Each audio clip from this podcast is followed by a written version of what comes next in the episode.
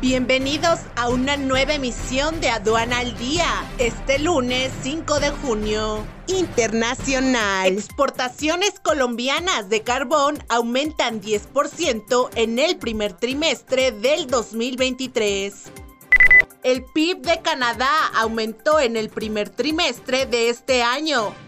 Nacional. El SAT internacionaliza las facturas electrónicas de comercio exterior para agilizar las transacciones. Recaudación en IVA creció 5% anual en abril.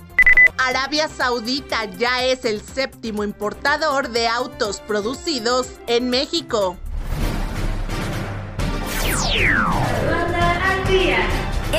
Es un servicio noticioso de la revista Estrategia Aduanera. EA Radio, la radio aduanera.